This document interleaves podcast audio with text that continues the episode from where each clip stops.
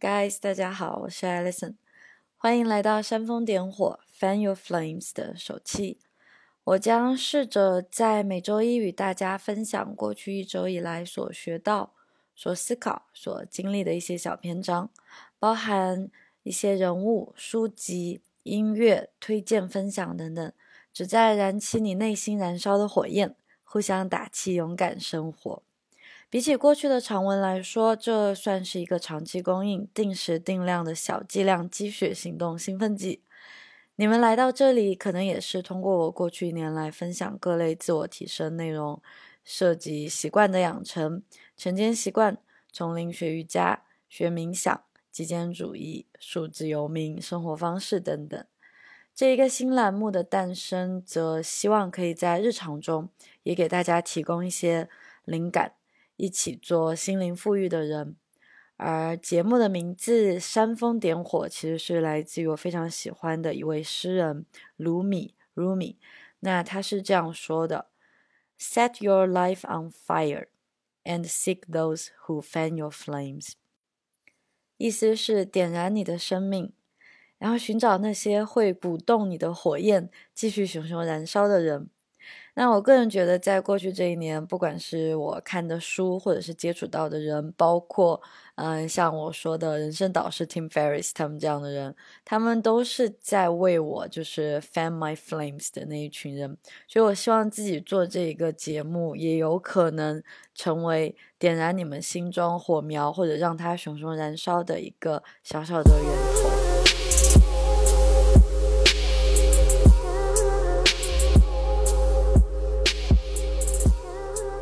OK，那我们开始今天的节目。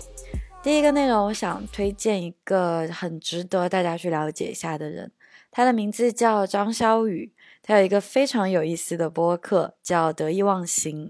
大家都知道我很喜欢听 Podcast，但我一般听的都是英文内容，而最近我大量的去接触一些中文内容。他的这个节目可以说是我听到现在中文内容里面做的最优质的，暂时还没有之一。真的是最优质的。我想给大家读一下他的这一个号啊，不对，他的这一个节目的一个宗旨吧，他想达到的一个目的。得意忘形是一个主张追求个体自由与探索真理的媒体计划。我们见证了第一次工业革命以来科技对人类社会的极大推动与注意。但也意识到资本主义与市场经济不可避免地催生了消费文化，剥夺了个人价值，并窃取了大众时间。带着对生命的有限性与无无目的性的敬畏，我们试图为读者与听众提供更全面的觉察自我与认知世界的工具，以不断重建当下的方式，穿越时间，抵达生活的本质。这个节目一般会比较长。但是他探讨的内容会非常的深刻，像有时候会谈到一些买买买消费主义，也有可能会讨论到统计学，或者是一些比较佛系的内容。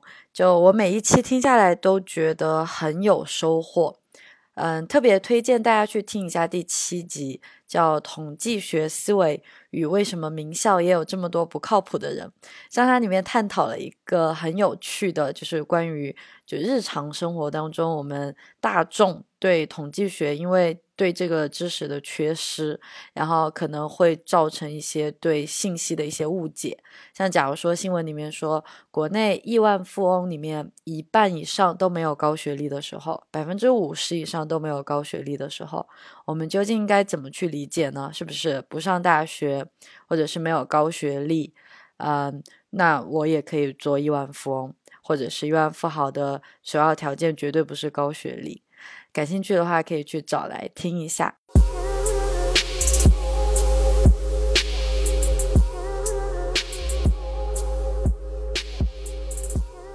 第二点，我们必须来谈一谈书籍。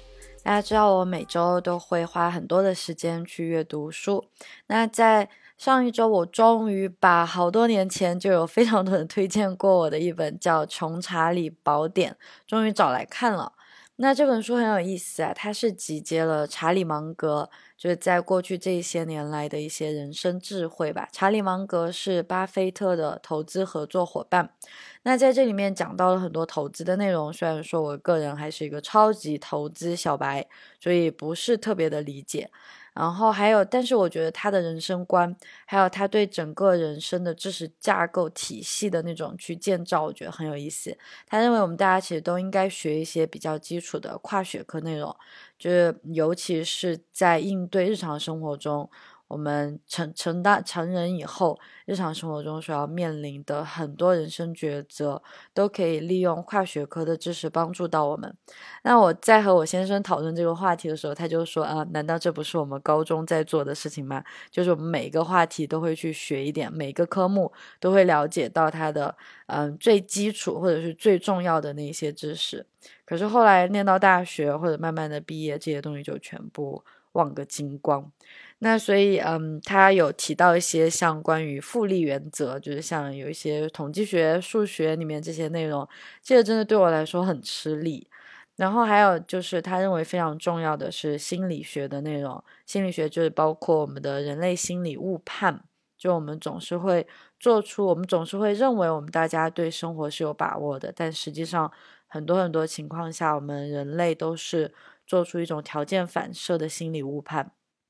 那这个在另外一本书叫《影响力》，呃，也是非常经典。我相信大家应该都有听说过这本书，或者有可能也读过，在大学的时候读过一遍。然后上个星期呢，我又快速的花了两天的时间把它全部过了一遍。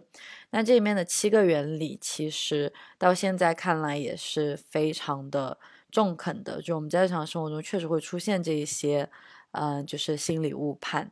那大家感兴趣的话，也可以随意的去找来看一下。那我在这里呢，其实可能这些心理误判，大家听听过以后都会觉得，哦，我本来就知道啊。像假如说他讲到对比原则，对比原则可能就是我们去买东西的时候，有一些销售员会先带我们去看很贵的东西，就那种贵的很离谱的，然后再看便宜的。那这个时候我们看到便宜的这个价格的东西，可能我们就会购买下来它。就是购买它的那个几率就会大大升高，或者是去租房子的时候，那个他们总是会造成一种稀缺感。我在上海租房子的时候，所有中介都会跟我讲同样的话：我们这套房子已经有人要下定金了，就是另外已经有人要租了，所以你要租的话一定要赶快。那这个其实就是就是造成一个短缺效应。然后我好像好几次 都立刻去提款，然后下了定金，然后后来才发现自己应该是就是在。在当下那种情况下，就是你根本没有办法好好思考，尤其是如果你有喜欢，那你肯定马上就会定下来了。然后还有一个原则是其中的提到承诺与一致，这个我觉得很很重要，尤其是对于我们现在就是想做自我提升或者自我学习，嗯，它非常的重要。它是一旦我们保表明了某种立场，那我们便会面临个人或者是外部的压力，需要去保持一。这什么意思呢？就是我们一般会担心一样东西可能会失去。假如说我我承诺我自己是一个很环保的人，那当我在浪费资源的时候，我可能不会说遭到什么良心的谴责。但是既然我已经表态出来，我是一个支持环保的人，那我可能在私底下在。就是在使用资源的时候，可能会稍稍去考虑一下，我怎么样可以节能，怎么样可以去，嗯，就是不浪费这么多的资源。这个我觉得是很有意思的，因为行为是人们用来判断自己的信仰、还有价值观和态度最主要的依据。所以我觉得我们给自己下一些比较正面的承诺，像我是一个早起的人，而不一定非要早起，但至少我是一个。就是我说了就一定会做到的人这一类型，嗯，其实对我们的生活大有益处。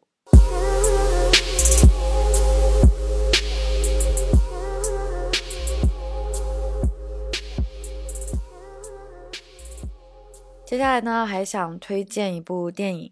上个星期啊，也是没头没脑的跟着追了剧，看了国内现在非常火爆的《都挺好》这部家庭伦理剧。嗯，其实前面前半段看的还是蛮精彩的，但是后面一出现什么公安出来讲道德的东西，就有点受不了了。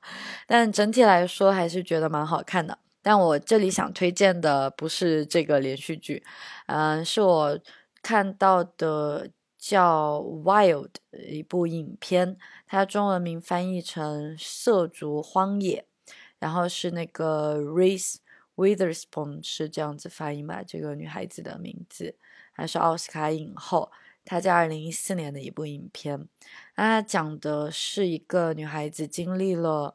婚姻上面的挫折，还有她的母亲，其实主要是因为母亲逝世以后，他整个人就是陷入了人生当中的深渊。他去嗑药，然后滥交，然后也就是嗯出轨了非常多次，所以也导致了婚姻的终结。然后他是踏上了一个寻找自我之旅吧，所以叫 Wild，就是涉足荒野。其实是他背着大背包去嗯。徒步的一个故事，我非常非常喜欢这一类型，就是去寻找自我内心的一种感受的一些影片。它有点像公路电影。这个故事里，女主人公她徒步了四千三百公里的太平洋屋脊步道，非常著名的 Pacific Crest Trail，四千多公里。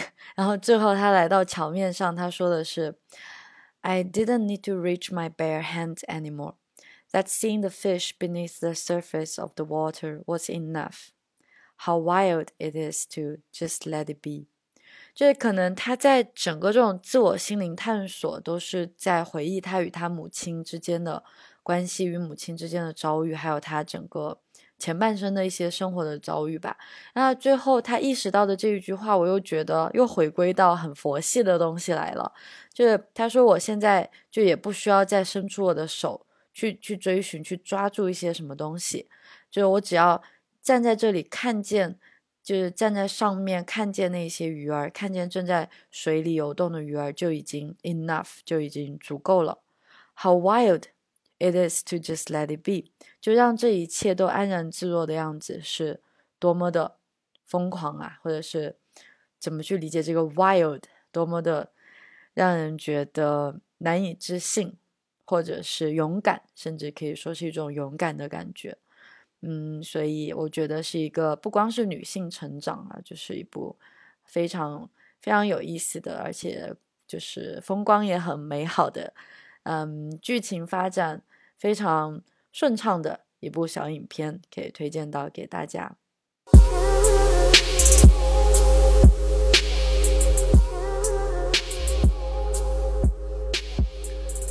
这里呢，也正好引出来我最近在思考的一个问题。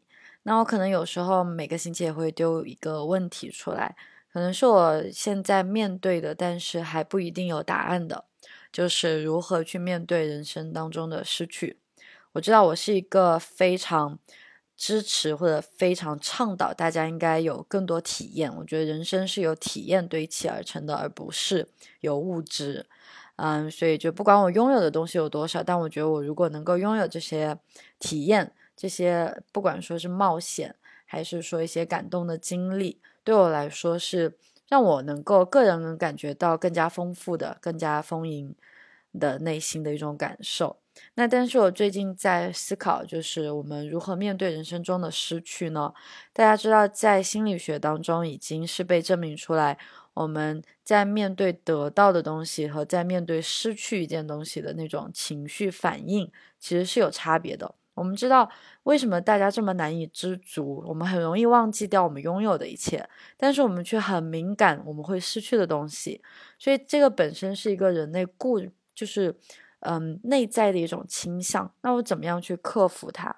然后，而且我在生活中最信奉的一句话是来自乔布斯的：“The journey is the reward。”就是整个过程就是一个奖励。那我们这个将要抵达的事物或是人物，在失去以后呢？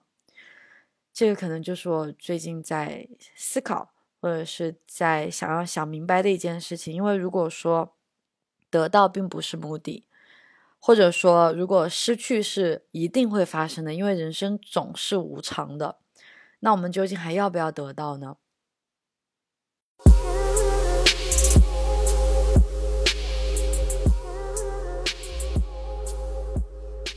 ？OK，也是因为看了那一部电影《Wild》，因为他在嗯，整个徒步的旅旅程当中就在读一本诗集，然后我也希望就是一直很渴望说可以多读一些诗。嗯，但是我在读诗的时候也发现我没有办法一天去读很多首诗，或者我读完很多首诗以后会觉得有一点点空荡荡的感觉。就我现在给自己的一个小小的目标是每天每天读一首诗，然后我现在是从一本诗集开始的。嗯，所以今天想要跟大家分享一首最近很喜欢的诗，它来自于 William Blake，威廉布莱克。He who binds to himself a joy, does the winged life destroy. He who kisses the joy as it flies, lives in eternity's sunrise. 谁想要抓住欢乐不放，便会将展翅的生活毁光。谁要是亲吻擦身飞过的欢乐，便会将生活在永恒太阳升起的时刻。就算乌云的天空有多深，比不上渴望深。我要给世界最悠长的诗文。就算无常的大地有裂痕，自己渴望着。我要给世界最悠长的诗文。当然，最后推荐的这一首歌来自于蔡健雅的《我要给世界最悠长的诗吻》。我觉得这是我，嗯，近一年来的一种感觉吧。我很喜欢这首歌，它很正面，而且我觉得是关乎于自我的成长。其中也有一句我很喜欢、很喜欢的歌词，叫“嗯，就算让我找一下，就算无常的大地有裂痕。”自己可完整，这不正是我在写的所有文章当中最后想要总结的那个东西吗？不管是在处理与他人的感情，或者是与自己的关系，我们其实都想追求的是一种完整的感受。所以，OK，我们今天的第一期就侃侃而谈到这里。我希望你还满意。然后，如果有什么，样的建议，也希望大家可以到公众号去给我留言，OK。最悠长的诗文，